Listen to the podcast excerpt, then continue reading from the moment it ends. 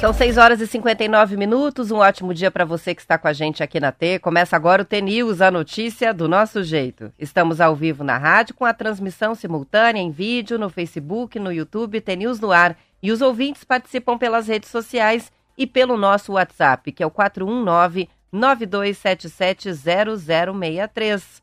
Hoje é terça-feira, dia 15 de agosto de 2023 e o T-News começa já.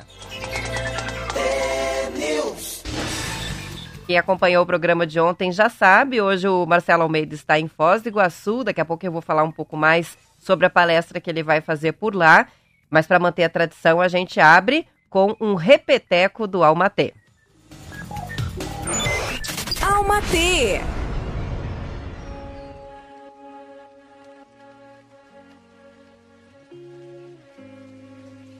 Ops, a gente fez uma operação aqui que não deu certo eu e o Murilo, de colocar o Amatê gravado. Ele separou, mas não entrou. Então, temos o plano B. O plano B está aqui. Uma mensagem da Vandiluz que eu estou pegando direto do Instagram para ela. Quem ainda não segue a Vandiluz pode mandar mensagem que eu mando até o link do perfil. Vamos lá. As pessoas felizes são mais gentis. Talvez por isso exista tanta indelicadeza atualmente. Pessoas infelizes machucam, mesmo quando não há uma intenção consciente. Cada um só oferece o que carrega dentro de si. Entenda e respeite isso, mas não dê a eles o seu tempo, a sua energia e a sua atenção. Vande luz.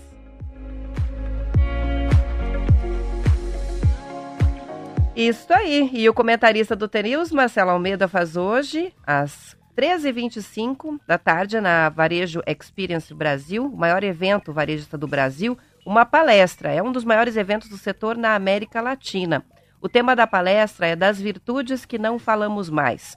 O evento está na segunda edição e tem mais de 2.500 inscritos, entre empresários, empreendedores, executivos e também estudantes.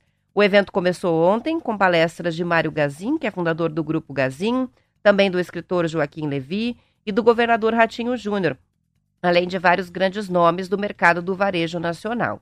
O comércio varejista emprega mais de 7 milhões e meio de pessoas e tem mais de 1 milhão e 400 mil empresas, sendo 1 milhão e 600 mil lojas em todo o Brasil, segundo dados mais recentes da pesquisa anual do comércio do IBGE. O segundo Varejo Experience Brasil acontece no Rafaim Palace Hotel e Convention, em Foz. A programação completa está no site varejoexperience.com.br. Vendo que tem gente já ansiosa aqui com o futebol. Quem está participando é o Roniel. O Roniel está acompanhando com o filhote a Copa do Mundo de Futebol Feminino. Dali Espanha na final. Exatamente, acabou de terminar a partida. Espanha 2, Suécia 1. A primeira finalista é a Espanha. Amanhã, quarta-feira, no Olímpico de Sydney, a partir das 7 horas da manhã, no nosso horário aqui, Austrália e Inglaterra vão decidir a segunda vara, a segunda vara não, a segunda vaga para a final. Para quem que você vai torcer? Difícil, né, que a Austrália passe, mas enfim, é a anfitriã, às vezes acontece. Então amanhã temos o último jogo da semifinal. E agora eu falo um pouquinho sobre o Campeonato Brasileiro. O Palmeiras venceu o Cruzeiro por 1 a 0 ontem. Pelo Brasileirão, Bragantino e Vasco também jogaram, empataram 1 a 1. O Vasco inclusive subiu um pouquinho. Tá na vice-lanterna. O América ficou para trás. O Vasco agora está com 13 pontos e o América de Minas 10 pontos. Quem joga hoje também é o Atlético Paranaense. Às 20 horas, recebe o Cuiabá em partida válida pela 19 rodada do Campeonato Brasileiro, que fecha o primeiro turno da competição. O jogo vai ser na Liga Arena, em Curitiba, e foi adiado em função do show de sertanejo da turnê Amigos, com Chitãozinho Chororó, Leonardo, Zezé de Camargo e Luciano, que aconteceu no fim de semana no estádio. Ah, após ser eliminado dos torneios mata-mata, Libertadores e Copa do Brasil, o Atlético Paranaense agora coloca todo o foco no Brasileirão. Há quatro jogos sem perder na Série A, com dois empates seguidos e duas vitórias. O Atlético é o sétimo colocado, com 28 pontos. O adversário de hoje, o Bragantino, é o sexto colocado e tem 31 pontos. A tabela, falei do Vasco e do América, o Coritiba continua na zona de rebaixamento, está com 14 pontos. Na sequência aparece o Santos, já fora da ZR, o Bahia, com 18 pontos também. É, e em 15 lugar, o Goiás. Lá na outra ponta da tabela, campeão do primeiro turno, o Botafogo tem 47 pontos. Na sequência, Palmeiras 34, o Grêmio em terceiro lugar com 33 e o Flamengo na quarta posição com 32 pontos. Informações do portal do Globo Esporte. E o governador do Paraná, Ratinho Júnior, participou ontem da cerimônia de toque da campainha, que encerrou a oferta de ações da Companhia Paranaense de Energia na Bolsa de Valores de São Paulo. O ato formalizou a venda da Copel em uma negociação que atingiu um montante de 5,2 bilhões de reais, sendo que 3,16 bilhões ficaram com o governo do Paraná. Com isso, a empresa deixa efetivamente de ser uma companhia e vira oficialmente uma corporação. De acordo com o portal G1 Paraná, no processo de desestatização, bancos e instituições financeiras atuaram como coordenadores de oferta, reservando as ações para os novos investidores. Os nomes desses novos investidores ainda não foram divulgados. No discurso, o governador disse que a empresa é um grande patrimônio dos paranaenses e que vai continuar sendo porque o Estado continua sendo o maior acionista, embora não majoritário, né? O governo do Paraná informou que deve usar o dinheiro da venda das ações da Copel em obras de habitação, educação, infraestrutura urbana e rodoviária, além de sustentabilidade. A maior parte do recurso vai ser aplicado em obras de infraestrutura. A previsão é de destinar 1,4 bilhão para dar continuidade ao cronograma do Banco de Projetos, com obras de duplicação, pavimentação e melhorias de rodovias e também de vias urbanas, além da construção de pontes e viadutos, modernização de estradas rurais e novas estruturas portuárias para potencializar a logística estadual. O governo pretende investir também 500 milhões de reais na segunda fase do programa Casa Fácil, um programa de habitação, né, que vai auxiliar famílias a comprar a casa própria com 20 mil reais para quitar parte ou totalidade da entrada do imóvel. Já na área de educação, vão ser investidos 500 milhões de reais para custeio de reforma de 400 colégios da rede estadual e a construção de escolas de educação especial em parceria com as prefeituras e também com as APAES, as Associações de Pais e Amigos dos Excepcionais. Outra parte deve ser destinada à instalação de placas solares para geração de energia nas escolas estaduais. São 7 horas e 7 minutos e o presidente Lula participa hoje da posse do presidente do Paraguai, Santiago Pena, candidato do Partido Colorado. Ele foi eleito em abril com 43% dos votos. O Brasil é o principal parceiro comercial do Paraguai, país que abriga a terceira maior comunidade brasileira no exterior, atrás apenas de Estados Unidos e Portugal. A estimativa é de que 245 mil brasileiros vivam atualmente em território paraguaio. A relação bilateral abrange temas de interesse estratégico né, para as duas nações, como a usina de Itaipu, a Itaipu Binacional, o combate a ilícitos e comércio e investimentos recíprocos. Lula volta ao Brasil hoje mesmo. Durante a viagem, o vice-presidente Geraldo Alckmin é que assume o cargo interinamente. As informações são da Agência Brasil. São 7 e 8, Murilo, vamos fazer a previsão do tempo, saber como é que fica o tempo no Paraná hoje e também amanhã. Tempo e temperatura. Terça-feira com pouca chuva no estado, mas com a presença de nebulosidade baixa e nevoeiros, principalmente no leste, entre a região metropolitana de Curitiba e as praias, também nos Campos Gerais e Centro-Sul. O sol aparece nesses setores, mas especialmente à tarde. No sudoeste, oeste, noroeste e norte pioneiro, a, a previsão é de céu com poucas nuvens durante a maior parte do dia situação que favorece a elevação mais significativa das temperaturas. À noite pode garoar, mas só no litoral paranaense. Em Curitiba, as temperaturas hoje vão oscilar entre 11 e 21 graus. Curitiba, neste momento, tem 10,4 graus, de acordo com o CIMEPAR. Céu com bastante nebulosidade, o sol ah, não aparece ainda, está bem fechado o tempo, mas a previsão não é de chuva. Litoral do estado. Vamos ver em Paranaguá, temperatura no momento 15.9, máxima prevista de 22 graus, condição participa, parecida com Curitiba, bastante nebulosidade, mas sem previsão de chuva. Em Ponta Grossa, o sol deve aparecer mais à tarde. A temperatura de momento é 10,8 graus, com sensação térmica mais baixa, 9 graus. A máxima de 22 nos Campos Gerais. Norte do estado, Londrina, Apucarana tem previsão de máxima de 26 graus. Em Londrina, no momento, 14,4. A gente também tem previsão de sol entre nuvens em Maringá.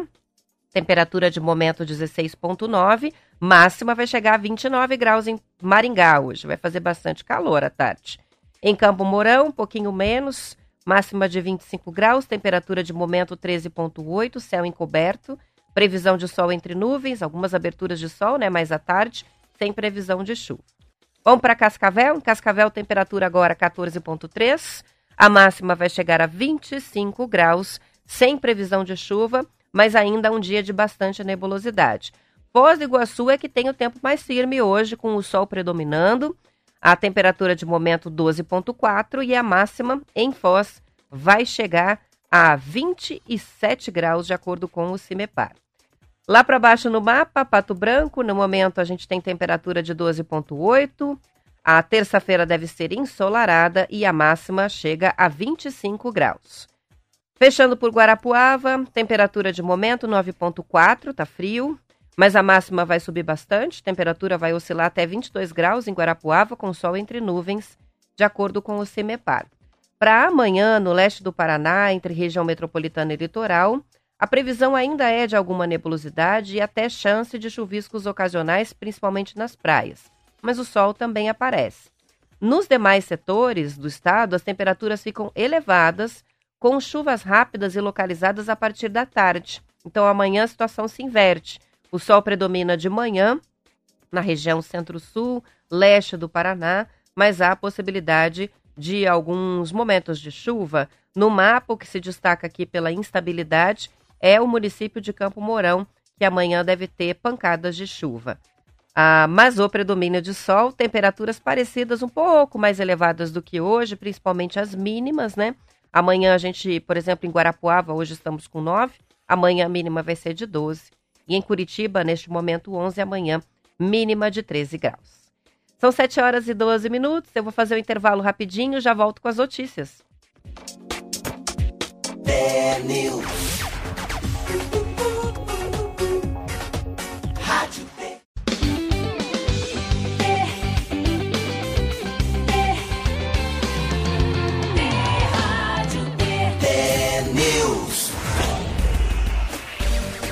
São 7 horas e 15 minutos. Um bom dia para a Eniara Sanches, que participa com a gente, para o Reinaldo, que mandou uma foto lindíssima do amanhecer em Palmital, São Paulo. Com certeza vai para nossa galeria do ouvinte. Também o Enivaldo, que está fazendo uma correção aqui.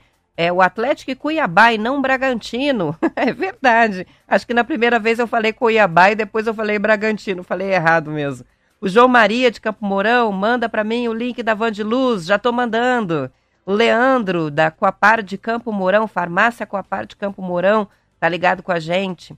Um bom dia também para Andréia, para Diva, para Adriana de Colombro, para o Geraldo, que está contando para gente que hoje é feriado em Maringá. É dia da padroeira Nossa Senhora da Glória. Vocês estão de folga, é, em Maringá? Quero ver, hein, como é que vai ser isso aí. São 7 horas e 15 minutos. E olha só que interessante. A cantora e compositora Elza Soares foi homenageada com o nome científico dado a uma nova espécie de formiga descrita pelo Laboratório de Mirmecologia Neotropical do Departamento de Zoologia da Universidade Federal do Paraná. O nome da formiguinha, Leptogenes Elza Soares. No formato abreviado, o nome da brasileira fica mais visível, que é o que eles usam mesmo, L. Elza Soares. A escolha da artista, que morreu no ano passado aos 91 anos, considerou a estrutura matriarcal das colônias de formigas. De acordo com o professor John Bravo, do programa de pós-graduação em entomologia da UFPR, a sociedade das formigas é a mais feminina entre os insetos. A L. Elza Soares foi encontrada pelos cientistas em uma área de mata virgem na Amazônia brasileira, em Manaus, mas acredita-se que não seja um inseto nativo da região. Talvez estivesse ali no meio de uma migração sazonal ou fugindo de um ataque de formigas inimigas. As operárias da L. Elza Soares medem cerca de 4 milímetros, uma formiguinha bem pequenininha, mas tem o corpo mais escuro, olhos relativamente grandes e as mandíbulas arqueadas.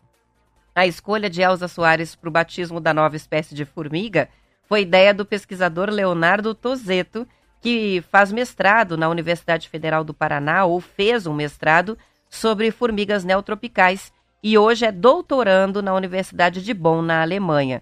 Ele é um fã da cantora. Legal, né? E o Brasil alcançou a marca de 168 milhões de pets, segundo o IBGE. O valor econômico comparou o número de animais de estimação com torcedores dos principais times brasileiros. Eles ultrapassaram a soma de corintianos, flamenguistas, palmeirenses e são paulinos. Cabem quase dois pets em cada um dos 90 milhões de domicílios do país, de acordo com o censo 2022. Segundo especialistas ouvidos pelo valor, esse crescimento dos animais de estimação retrata a escolha de cada vez mais solteiros, casais sem filhos ou só com um filho. A reportagem também fala da percepção comum de que o relacionamento com a natureza, seja por meio do cultivo de plantas, né, ou pela companhia dos bichinhos de estimação, é uma necessidade para o ser humano que também tem influência no aumento de pets e na atenção dedicada aos bichos de estimação, especialmente nas grandes cidades. Quem acompanha o noticiário está ouvindo falar da Larissa Manuela praticamente a cada meia hora, né, nos portais de notícias. Pois a atriz, cantora empresária Larissa Manuela, aquela que disse que abriu mão do patrimônio de 18 milhões de reais depois de impasses financeiros com os pais que administram né, a fortuna dela, começou a carreira depois de ser descoberta por um olheiro em supermercado de Guarapuava. Sabiam disso? Ela é paranaense.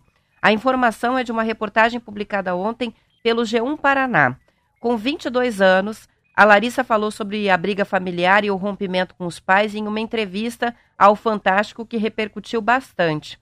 A carreira dela, que começou quando ela era bem pequenininha, foi sempre administrada pelos pais. A atriz foi embora do Paraná aos seis anos, depois de ser descoberta né, em Guarapuava. Um dos primeiros trabalhos dela, em 2006, foi no canal GNT. Mas ela ficou nacionalmente conhecida por interpretar Maria Joaquina no Carrossel, depois as gêmeas Isabela e Manuela em Cúmplices de um Resgate e a Mirella em Aventuras de Poliana, todas produções do SBT. Em 2022, ela estreou na TV Globo na novela Além da Ilusão, na qual interpretou Elisa e Isadora.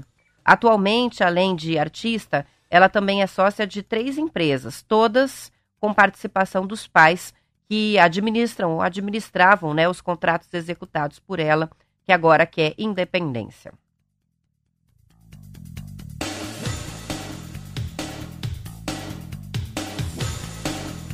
São 7 horas e 20 minutos e dois paranaenses estão entre os selecionados para a etapa eliminatória do VEM, Voz, Evangelização e Música, que é o maior festival de música católica contemporânea do país.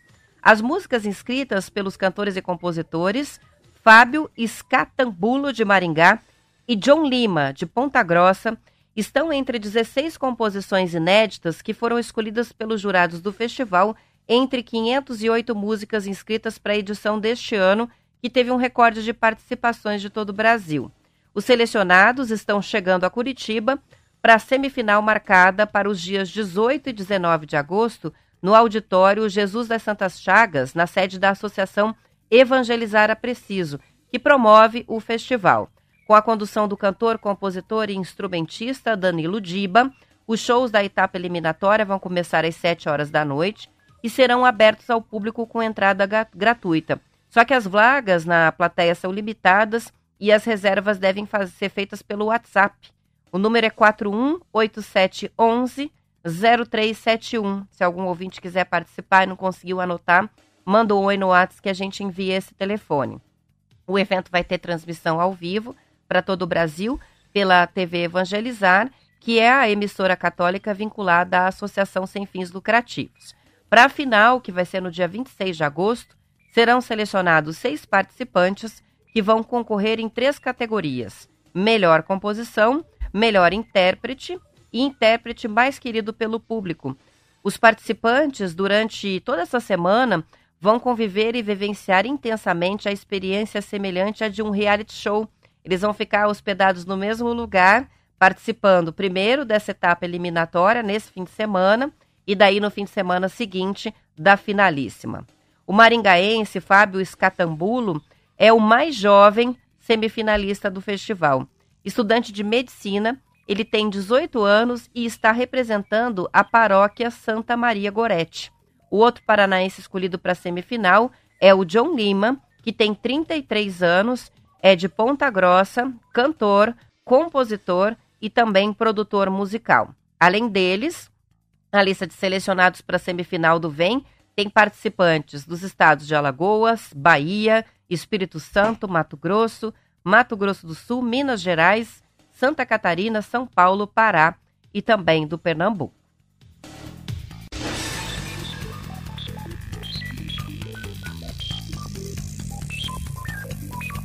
Vamos dar uma passadinha aqui pelas transmissões no, no nosso canal do YouTube. Primeiro pelo YouTube. O Geraldo, que já tinha participado pelo WhatsApp, está aqui também. Um bom dia para Laura Brizola. Também a participação da Adriana Santana, do Felipe Klump, que é de dois vizinhos. O Danilo, nosso ouvinte de todos os dias, está por aqui também. A Cleide, que gostou do Almatê diferente, improvisado hoje, né, Cleide? O Kleber também está com a gente, participando.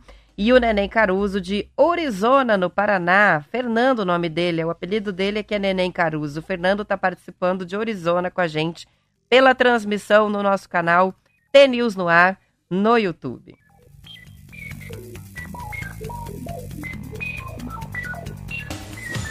Daqui a pouquinho eu dou um oi para quem está participando pela transmissão dos nossos canais aqui do Facebook. Tá abrindo. Tem gente participando ainda aqui pelo WhatsApp. Marielle, bom dia para você. O Clécio de Planalto diz aqui o tempo tá bom.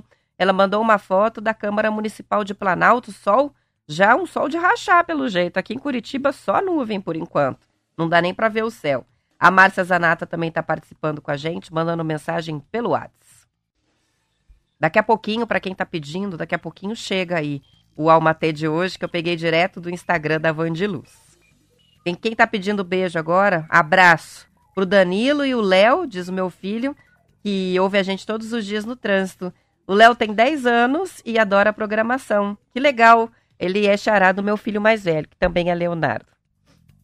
São 7 horas e 24 minutos e o leilão do primeiro lote das novas concessões rodoviárias do Paraná acontece na próxima semana já. A abertura dos envelopes da concorrência do lote 1 está marcada para as duas da tarde do dia 25 de agosto na B3, a Bolsa de Valores de São Paulo, com a transmissão ao vivo do canal da instituição no YouTube. O edital publicado pela NTT prevê que as propostas sejam entregues até o dia 21, junto com toda a documentação necessária e uma sessão pública para apresentação e disputa dos preços. A homologação do resultado vai acontecer em outubro, com a assinatura do contrato com o vencedor, devendo ocorrer até o dia 29 de dezembro. Podem participar empresas brasileiras ou estrangeiras, de forma individual ou consorciadas. O lote engloba 473 quilômetros de rodovias federais e estaduais em Curitiba, região metropolitana, Centro-Sul e Campos Gerais. A empresa ou consórcio vencedor vai precisar fazer um investimento de 8 bilhões, pelo menos, em obras de melhorias e manutenção das nossas estradas. Os contratos prevêem que as principais intervenções sejam executadas nos primeiros anos dos 30 anos de vigência desse contrato. A concessionária contratada também deve arcar com 5 bilhões de reais em custos operacionais durante todo esse período. O que, que inclui isso? Os serviços médicos né, de socorro na rodovia, socorro mecânico, os pontos de parada de descanso para os caminhoneiros, o sistema de balanças de pesagem. Entre as obras incluídas está a duplicação completa dos 157 quilômetros da 277 entre São Luís do Purunã e o Trevo do Relógio, que fica lá em Prudentópolis. Também a duplicação da 373 entre Ponta Grossa e o Trevo do Relógio.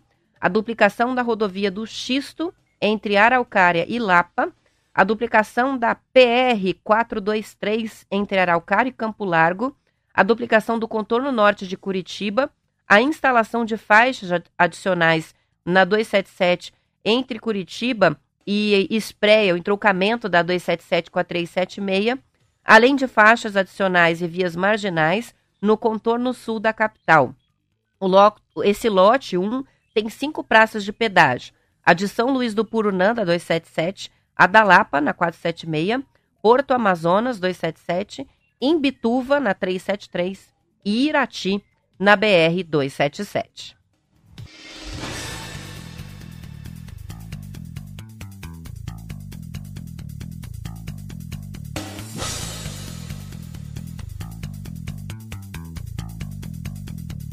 E o Departamento de Estradas de Rodagem do Paraná, o DER, informa que está programada para hoje a detonação de rochas na 469, a rodovia das Cataratas, em Foz do Iguaçu. Essa operação vai acontecer entre o trevo de acesso à ponte Tanqueira do Neves, é, sentido Argentina, e a rotatória em frente ao Hotel Carimã, das duas da tarde até as quatro horas, com o tráfego de veículos bloqueado durante o, o período. A detonação foi planejada de modo a causar o mínimo de vibração do solo possível e nenhum lançamento de material, diz o comunicado aqui do DER. O local já está com um desvio temporário desde o dia 5 de agosto, para avançar nas obras de implantação de uma nova galeria celular dupla de concreto sobre a rodovia, parte da execução da nova rodovia perimetral leste de Foz do Iguaçu. Em caso de chuva ou condições climáticas desfavoráveis, a detonação de rochas pode ser adiada. Então, só repetindo o trecho e horário para quem pretende usar a rodovia das Cataratas é, próximo de Foz do Iguaçu hoje. O trecho é entre o trevo de acesso à Ponte Tancredo Neves e a rotatória em frente ao Hotel Carimã e o horário previsto, duas até quatro horas da tarde, a, a interdição ali total para fazer a detonação dessas rochas então, os motoristas devem evitar a rodovia nesse período da tarde. São 7 horas e 29 minutos. Eu vou encerrando a edição estadual. Lembrando que depois do intervalo, você acompanha o noticiário da sua região. Eu volto para a parte do Paraná e continuo com a transmissão até as 8 pelo YouTube, Facebook, T-News no ar. Aos ouvintes que ficam, boa terça-feira e até amanhã.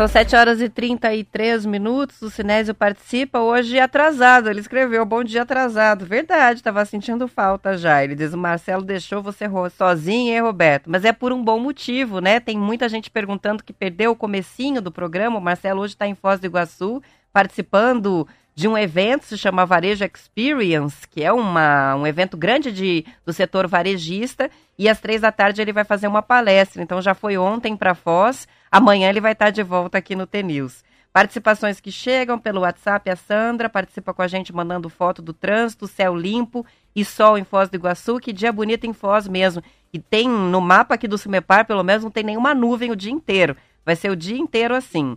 Tem participação também chegando da Luciane, que está levando os filhos para a faculdade e vai no caminho ouvindo a Rádio T. Muito bem. São 7 horas e 34 minutos pela transmissão do YouTube. Um bom dia para o Emerson de Cascavel, a Silvana Reis, que também é de Cascavel e está participando, o Walter, a Luzenete, o Amauri e o Alexandre de Faxinal, as participações que eu ainda não tinha registrado aqui. Daqui a pouco eu dou mais uma passada nas redes para dar um oi para o pessoal.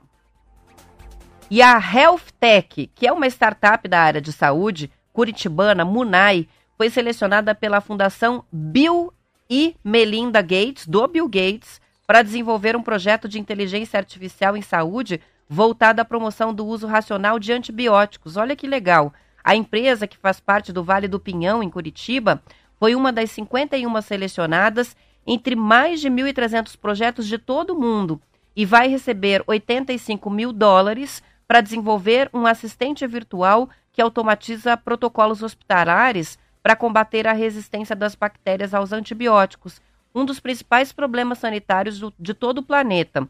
De acordo com a Gazeta do Povo, o projeto selecionado é um assistente virtual que automatiza os, os protocolos, integra tecnologias de conversação por inteligência artificial para melhorar a adesão ao programa de gestão antimicrobianos. Assim, a ferramenta vai dar suporte à prescrição de antibióticos pelas equipes médicas, favorecendo o uso racional do medicamento. Pesquisas apontam que 23% das infecções no Brasil são causadas por bactérias resistentes aos antibióticos e o custo estimado disso é de 72 milhões de dólares em estadias hospitalares adicionais. A falta de acesso a protocolos atualizados e as dificuldades em obter um histórico médico completo dos pacientes no ambiente hospitalar são as principais causas para essas falhas na prescrição, porque nem sempre as pessoas são atendidas na mesma unidade, né, no mesmo hospital ou clínica médica, e muita gente não se lembra que antibiótico tomou, quando tomou, por quanto tempo, né? E acaba recebendo aí é, o mesmo medicamento depois. A MUNA está no estágio de coleta de informações para treinar a inteligência artificial para responder todas as questões médicas referentes aos protocolos hospitalares. A previsão é de que os primeiros resultados sejam divulgados em outubro. Então tá aí, né? Uma bolsa interessante, 85 mil dólares dá quase 420 mil reais, né, para desenvolver essa assistente virtual.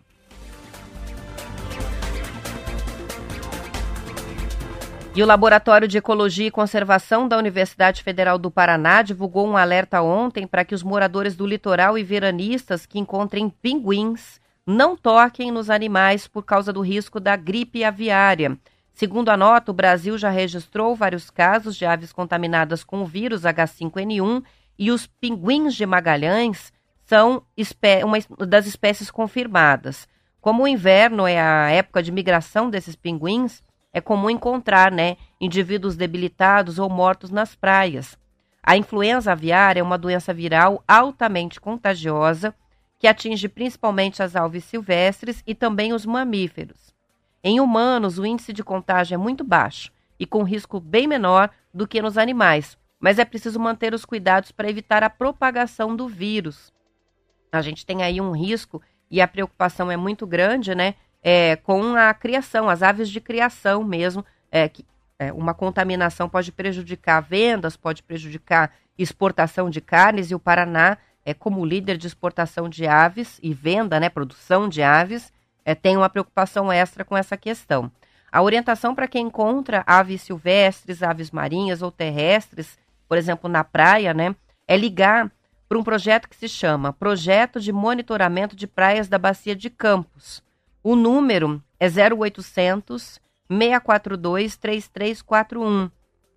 Se precisarem do número, quiserem anotar, a gente manda aqui pelo WhatsApp para facilitar.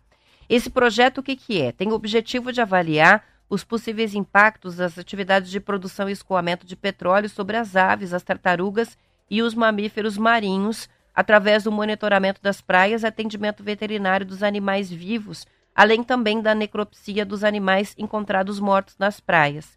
Esse projeto é realizado desde Laguna, em Santa Catarina, até Saquarema, no litoral carioca, sendo dividido em 15 trechos. A reportagem é do Bem Paraná. É bem comum, né, principalmente região ali de Pontal do Paraná, Matinhos, encontrar é, animais migratórios ali na orla. Ah, na Ilha do Mel também, né, é, pinguins, é, tartarugas. Eu tive recentemente na Ilha do Mel para o festival de jazz e estava caminhando na praia lá Encantadas e encontrei uma tartaruga que estava morta na praia. É, outras pessoas já haviam avisado a polícia ambiental, inclusive acompanhei eles fazendo o resgate, né?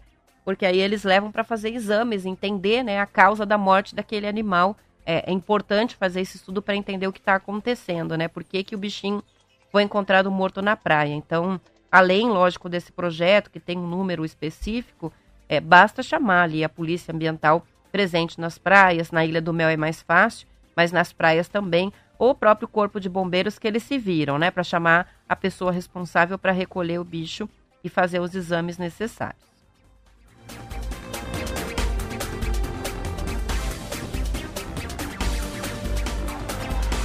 Participação do Sidney, ele comenta sobre a startup da área de saúde aqui de Curitiba, que foi selecionada pela Fundação do Bill Gates para fazer, desenvolver né, essa tecnologia de inteligência artificial. Ele diz parabéns a essa startup.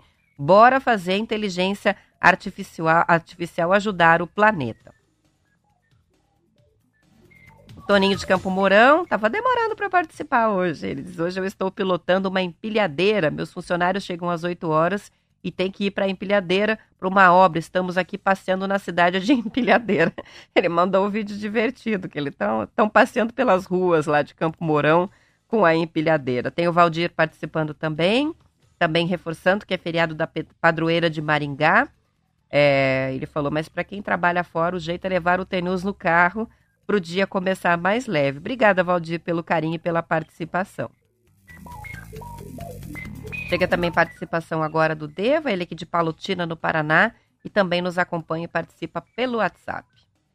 São 7 horas e 41 minutos. No Paraná, 44% das cidades aparecem no chamado Deserto de Notícias de 2023, que representa os municípios que não têm veículos próprios de comunicação, né? Uma rádio de notícia, um jornal, um portal de notícias da própria cidade. Mas apesar do percentual parecer alto, o número de cidades com veículos de comunicação formais ou digitais cresceu. No censo deste ano, 31 cidades deixaram de ser desertos. Os dados fazem parte da sexta edição do Atlas da Notícia, que é um censo realizado pelo Projor e Volt Data Lab para mapear a presença do jornalismo local no Brasil. Neste ano, o Atlas da Notícia identificou uma redução de 8% na quantidade de desertos de notícia, que são as cidades que não têm nenhum veículo jornalístico com sede na cidade. É, isso estamos falando dos municípios da região sul do Brasil. As cidades nessa categoria, conforme o levantamento mais recente, somam 504. São 44 municípios a menos do que encontrado na edição anterior, a edição 5, que foi publicada em 2022. No país, o resultado do censo, realizado em 2023, mostrou uma redução de 8,5% no total de desertos de notícias. São 256 cidades a menos na conta, assim restam 2.712 cidades e 27 milhões de brasileiros que são habitantes dessas cidades que não têm acesso a notícias sobre o lugar onde vivem. Isso é muito ruim, né?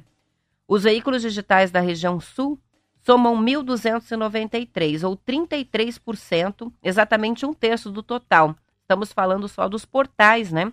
É um salto de 270 veículos frente aos identificados no levantamento anterior. Então, ao mesmo tempo em que a gente vê, principalmente a redução dos jornais impressos, há um aumento dos canais digitais de notícias. Esse aumento foi identificado em todos os três estados. Agora, os veículos online representam os mais frequentes na região, superando as 1.273 estações de rádio que a gente tem no sul do Brasil. A reportagem é do Bem Paraná.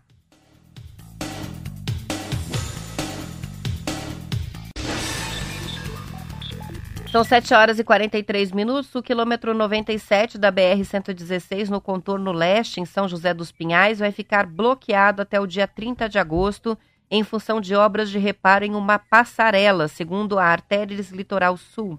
Os bloqueios na via principal ocorrem no período da noite e o fluxo vai ser desviado pela marginal. Os bloqueios estão marcados para ocorrer entre 22 horas e 5 da manhã no sentido Foz do Iguaçu ou Pista Sul. Além da alteração para veículos, a passarela vai ficar bloqueada para passagem de pedestres no mesmo período. A concessionária orienta que durante esse período os pedestres podem usar a passagem inferior que fica lá no quilômetro 96.3. As obras de reparo estão acontecendo em função de um acidente. Em abril, uma carreta que carregava materiais de grandes dimensões se chocou contra essa estrutura. Ninguém ficou ferido. A carreta envolvida na situação saiu do porto de Paranaguá junto com outras duas. Os veículos eram escoltados e carregavam cilindros de grande porte. O destino da pe das peças era o Mato Grosso do Sul. As informações estão no portal G1.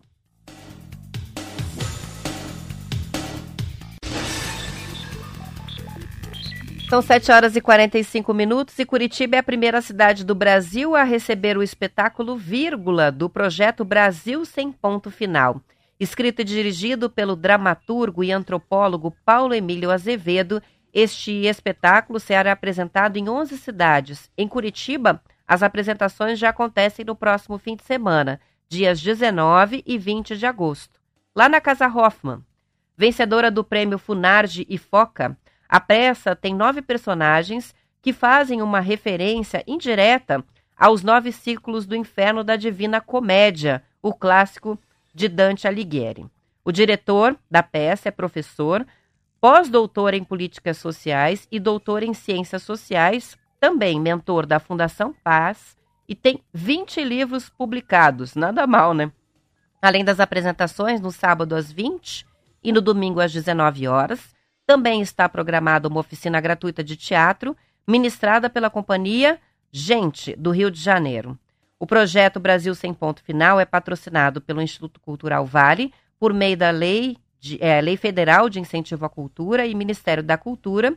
Os ingressos estão à venda no site simpla.com.br barra produtor barra Casa Hoffman. Quem precisar do link, ficou interessado em assistir o espetáculo, manda mensagem no WhatsApp que a gente encaminha o link. Também vamos publicar no nosso blog, News no Ar, a notícia e também esse link para compra de ingressos. São 7 horas e 46 minutos e vereadores de Curitiba aprovaram ontem em primeira discussão o projeto de lei que altera a lei municipal conhecida como Lei do Sossego. O projeto foi votado em regime de urgência e tem como objetivo regular o uso de aparelhos de TV e de som nos ambientes de bares, lanchonetes, restaurantes e estabelecimentos similares. A votação em segundo turno está prevista para a sessão de hoje. De acordo com o portal G1 Paraná, atualmente os bares e restaurantes com som ambiente precisam do mesmo avará que é exigido para os estabelecimentos com música ao vivo ou para as boates, por exemplo. Com essa nova proposta, não seriam mais multados pela lei de ruídos, é, se forem né, sistemas eletrônicos de som de pequeno porte, estabelecimentos enquadrados na atividade de bares ou especializados em servir bebidas, sem entretenimento, desde, lógico, que sejam atendidos os limites sonoros legais e que o alvará de funcionamento do estabelecimento esteja válido. Essa discussão começou lá atrás, na Copa do Mundo de Futebol Masculina, é, em que os bares, restaurantes, lanchonetes queriam exibir né, as partidas e depois continuou é, com exibição de partidas do Brasileirão e até mesmo para colocar uma musiquinha ambiente mais alta. É, não havia autorização para isso, muita gente deixou de ganhar dinheiro com isso, com a exibição dos jogos, e aí iniciou-se essa discussão, né? Por que, que bares e restaurantes precisam do mesmo alvará das casas noturnas para colocar uma música ambiente ou para colocar, por exemplo, uma partida de futebol na televisão lá dentro. Agora a discussão já passou em primeira discussão, né, em primeira votação. O projeto de lei segue para a segunda tendência que seja aprovado para alterar essa realidade. O texto considera sistemas eletrônicos e de som de pequeno porte, as televisões e os sistemas internos de música ambiente, mas com potência limitada. O projeto destaca que, na nova proposta, caso o estabelecimento descumpra os níveis de ruído delimitados, aí estará sujeito a uma multa de até 18 mil reais, então vai ter que cuidar com o volume. Em Curitiba, a lei conhecida como Lei do Silêncio ou do Sossego estabelece limites e proíbe a perturbação do sossego e do bem-estar público por sons, ruídos e vibrações incômodos. A legislação cita, por exemplo, os barulhos de obras e de veículos, shows, apresentações musicais e equipamentos sonoros em parques e praças. Muita gente pensa que a perturbação do sossego só vale a partir de 22 horas, mas não. A Polícia Militar alerta que no Paraná não existe horário específico para essa ocorrência, então se colocar o som muito alto durante o dia, também pode ser enquadrado na lei. A perturbação do sossego foi a ocorrência mais registrada no Paraná no ano passado pela Polícia Militar, pelo 190. Segundo a corporação, foram quase 101, 161 mil casos. O número é três vezes maior do que o segundo tipo de denúncia mais comum do ano passado, que é violência doméstica, e que somou, nossa, quanto, né? 52.500 registros de violência doméstica. São 7 horas e 49 minutos, hora de fazer uma pausa. Eu vou para o intervalo, mas já volto com mais notícias.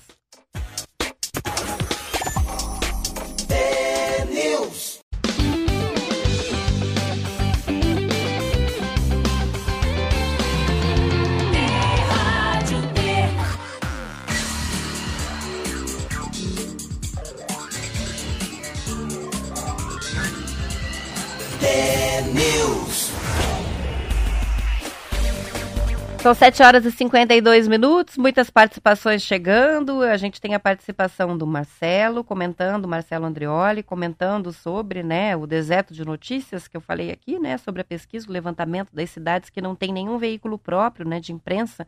E aí ele fala, né, que saudade dos jornais impressos e cita a Gazeta do, Pro, do Povo, né, que só tem a, a revista agora e a edição a, online, né. Tem participação da Isabel, também mandou até foto do rádio do carro sintonizado, dizendo: Voltei. Que bom, Isabel, que você voltou. Tem participações chegando pela nossa transmissão no Facebook. Um bom dia para o Altair, para o Kleber, Genival, para o Thales de Sobral. A Cris, que disse que não estava achando no, no Facebook a transmissão, mas que correu ligar o radinho para não deixar de ouvir a gente, agora já está sintonizada também na transmissão. Também a participação do Delmar o Diogo, que está com a gente. O Diogo está falando que mandou o link sobre um rapaz que vai fazer a prova de ciclismo em Paris. É, Diogo, o link chegou, amanhã a gente fala sem falta. Ficamos em falha com você hoje aqui mesmo. Esqueci do link, mas recebi sim. A Claudete está participando também, a Umbelina, é, que está feliz pela vitória da Espanha. Ó, tá torcendo para a Espanha, a Umbelina na Copa do Mundo de Futebol Feminino. A Marli também participando, a Marilda, o Amauri, o Lourival, que é de Guarapuava, é, também participando com a gente, José Bida, que é nosso, nosso ouvinte diário. Há muitas participações chegando também pela transmissão do Facebook da Rádio T. Antes, o Francisco ainda participando aqui, a Elisete. Vamos ver no, na transmissão do Face da Rádio T, Elizabeth, o Jackson, o Elisandro, o Marcelo de Paranaguá, todos ouvindo e assistindo ao mesmo tempo pelas transmissões online. O Emerson de Cascavel participa pelo YouTube, o Walter, ah, também participação que chega do Alexandre de Faxinal, o Adilson ah, participa com a gente, de Paranavaí, também o Vinícius Cowboy, de São José dos Pinhais, e a Priscila mandando mensagem, beijinho e florzinha pra gente aqui na transmissão do YouTube. São 7 horas e 54 minutos e a Organização Mundial da Saúde atualizou as diretrizes sobre o consumo de gorduras e carboidratos como parte de uma dieta saudável. Segundo a OMS, as recomendações são baseadas nas últimas evidências científicas e o objetivo é ajudar a reduzir o risco de ganho de peso e de doenças associadas à obesidade, como a diabetes tipo 2 e problemas cardiovasculares. O novo documento destaca a importância de levar em conta tanto a quantidade quanto à qualidade do que a gente consome. O consumo total de gordura continua limitado a no máximo 30% da ingestão diária de calorias. Acima dos dois anos de idade, deve-se priorizar as gorduras insaturadas que estão em fontes de vegetais, como os azeites, o abacate e as nozes. Gorduras saturadas encontradas principalmente nos alimentos de origem animal como as carnes e também os laticínios, os derivados do leite, né, devem ser limitadas a no máximo 10% do total de gorduras. Já as chamadas gorduras trans, que são empregadas principalmente nos industrializados, não podem superar 1% das gorduras consumidas. O ideal é nem consumir. Em relação aos carboidratos, existe uma nova recomendação que está destacando a importância da qualidade dos itens consumidos e estabelece quantidades conforme a faixa etária. É sempre importante né, reforçar é, que não é legal fazer dieta restritiva totalmente dos carboidratos. Muita gente faz, né? Come só ah, talvez os vegetais, até as frutas e as proteínas e deixa totalmente de lado o carboidrato para emagrecer. Não é uma boa, né? Tem que equilibrar essa balança aí. Acima dos dois anos de idade, é, deve-se priorizar os grãos integrais, se possível, né? Arroz integral, de repente o macarrão feito com a farinha integral, o pão também, além das frutas e leguminosas como feijão, grão de bico e a lentilha. Segundo a nova diretriz da OMS, os adultos devem consumir pelo menos 400 gramas de frutas e vegetais por dia e 25 gramas de fibra. Já o açúcar de adição, que inclui é, mesmo do mel, o que a gente coloca nos sucos, nas bebidas, nos bolos e sobremesas, esse não deve passar de 10% do total de energia consumida. Para uma dieta de 2 mil calorias, que é a média, isso significa, no máximo, 50 gramas de açúcar por dia, 5 a 10 colheres de chá. A reportagem é do Estadão. É bastante até, né? Se você for pensar no ato de adoçar. O problema é que a gente consome muita coisa que já vem com açúcar embutido. E aí que é o problema, né? Calcular quanto de açúcar tem, por exemplo, numa latinha de refrigerante. É muito mais do que se recomenda como uma dose diária. Essa matéria do Estadão é interessante porque quando a gente fala, né, tantos gramas ou tantos por cento da ingestão diária de calorias, é muito difícil da gente calcular mentalmente o que, que isso representa no nosso dia a dia no prato. E essa matéria, ela está bem completa porque ela traz exemplos, né? Por exemplo, a quantidade de gordura total que a gente deve consumir e quanto tem em cada alimento. Então aí se fala 15 gramas de gordura, meio abacate. Ah, daí ficou mais fácil. É 14 gramas de gordura para pegar da amêndoa. Quanto é isso? 28 gramas ou uma porçãozinha de amêndoas. 14 gramas de gordura, se for para a gente calcular, por exemplo, no azeite de oliva. É uma colher de sopa. Então, é, quem quiser o link ou até o print da matéria, é, manda uma mensagem no WhatsApp que fica mais fácil uh, com o print para poder olhar né, esses parâmetros, inclusive alguns parâmetros interessantes que eles fazem uh, a partir das faixas etárias, né? Quanto que você deve consumir de 2 a 5 anos de frutos e vegetais, de 6 a 9 anos, acima de 10 anos. Enfim, a gente pode contribuir é, compartilhando.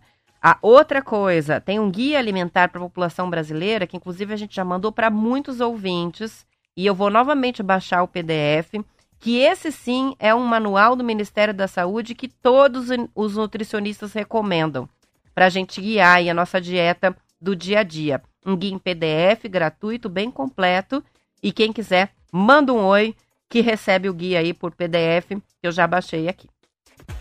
Não dá tempo para mais nada, já são 7h59. Eu vou encerrando o TNews de hoje.